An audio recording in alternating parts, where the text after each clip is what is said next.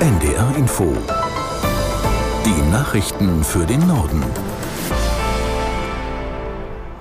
Um 13 Uhr mit Astrid Fietz. Die Bundesregierung hat die Kindergrundsicherung auf den Weg gebracht. Das Kabinett billigte die entsprechende Vorlage von Familienministerin Paus. Aus der in der Nachrichtenredaktion Christoph Johansen. Das Vorhaben aus dem Koalitionsvertrag sieht vor, von 2025 an die verschiedenen staatlichen Leistungen für Kinder zu bündeln. Dazu gehören das heutige Kindergeld, der Kinderzuschlag für Familien mit wenig Einkommen, der Kinderanteil des Bürgergelds und Unterstützung für den Schulbedarf. Die Bundesregierung will auf diesem Wege mehr Familien, die Anspruch auf die Leistung haben, auch tatsächlich erreichen. Konkret soll ein sogenannter Garantiebetrag künftig für alle Kinder ausgezahlt werden. Er löst das heutige Kindergeld von aktuell 250 Euro pro Monat ab. Zu diesem Garantiebetrag kommt dann je nach Bedürftigkeit ein Zusatzbetrag hinzu, gestaffelt nach Alter der Kinder und nach der Einkommenssituation der Eltern. Zentrale Anlaufstelle sollen die heutigen Familienkassen der Bundesagentur für Arbeit sein. Bundesinnenministerin Faeser hat die rechtsextremistische Gruppe Artgemeinschaft verboten. Der Verein wurde aufgelöst. In mehreren Bundesländern gab es Durchsuchungen von Büros und Wohnungen. Die Artgemeinschaft galt als Kaderschmiede von Neonazis, die vor allem Kinder und Jugendliche indoktriniert habe. Faeser nannte den Verein eine sektenartige, zutiefst rassistische und antisemitische Organisation. Bundesweit soll die Gruppierung etwa 150 Mitglieder gehabt haben. Die Ministerin will sich in Kürze zum Verbot der Artgemeinschaft äußern. Vor einer Woche hatte sie eine andere rechtsextreme Gruppe verboten, die Hammerskins Deutschland. Verteidigungsminister Pistorius hat den NATO-Verbündeten im Baltikum deutsche Unterstützung zugesagt. Bei einer Sicherheitskonferenz in Estland hob er zudem das deutsche Engagement für die Ukraine hervor. Aus Tallinn, Oliver Neuroth. Pistorius betont in Tallinn, was Deutschland alles unternimmt, um die Ukraine im russischen Angriffskrieg zu unterstützen und unterstreicht die deutsche Zeitenwende. Ich bin stolz zu sagen, dass Deutschland der größte Unterstützer nach den Vereinigten Staaten ist, sagt Pistorius.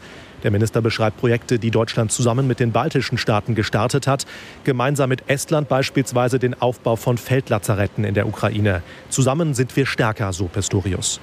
Der Verteidigungsminister betreibt auf der baltischen Sicherheitskonferenz Imagepflege. Gerade zu Beginn des Angriffskriegs Russlands, als die baltischen Staaten schnell die ersten Rüstungsgüter in die Ukraine schickten, sorgte die deutsche Zögerlichkeit hier für scharfe Kritik. Dem will Pistorius entgegenwirken. Die Verteidigungspolitik spielt in Estland seit Jahrzehnten eine große Rolle. Das Land will nächstes Jahr 3,2 Prozent der Wirtschaftsleistung in Verteidigungsausgaben stecken, was das NATO-Ziel von 2 Prozent deutlich übertreffen würde. In Armenien sind mittlerweile mehr als 42.000 Flüchtlinge aus Bergkarabach angekommen. Das entspreche etwa einem Drittel der Bevölkerung in der Kaukasusregion, teilten die Behörden des Landes mit. Vor einer Woche hatte Aserbaidschan eine groß angelegte Militäroffensive gestartet. Die armenischen Kämpfer mussten schon einen Tag nach dem Angriff eine Waffenstillstandsvereinbarung akzeptieren.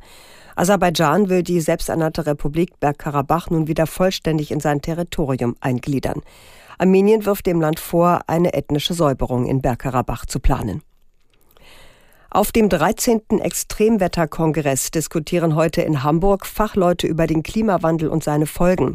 Mehrere Experten sehen die Erde vor nicht mehr abwendbaren massiven Veränderungen. Aus Hamburg, Anja Grigoleit. Das Pariser Rahmenabkommen ist quasi gescheitert. Wir werden die 1,5 Grad Grenze reißen. Das sagt Kongressorganisator Frank Böttcher. Der Meteorologe rechnet damit, dass es schon im nächsten oder übernächsten Jahr soweit sein könnte. Noch nie wurden solche hohen Luft- und Wassertemperaturen gemessen wie in diesem Sommer, extreme Hitze und Dürrephasen, Waldbrände in einem Ausmaß, wie man es bisher nicht kannte, dazu Starkregen und heftige Überschwemmung. Wir unterschätzen teils dramatisch, was da auf uns zukommt, meint Böttcher. Die ganz großen Folgen werde man nicht abwenden können. Ein Teil des Klimawandels rolle jetzt ungebremst über uns hinweg. Der Meteorologe fordert unter anderem endlich ehrliche Preise. Das heißt, ein Produkt mit einem hohen CO2-Fußabdruck, zum Beispiel durch lange Transportwege, müsse teurer werden. Oder, wie Frank Böttcher sagt, das, was den Planeten kaputt macht, müsste deutlich teurer sein als das, was den Planeten erhält. Das waren die Nachrichten.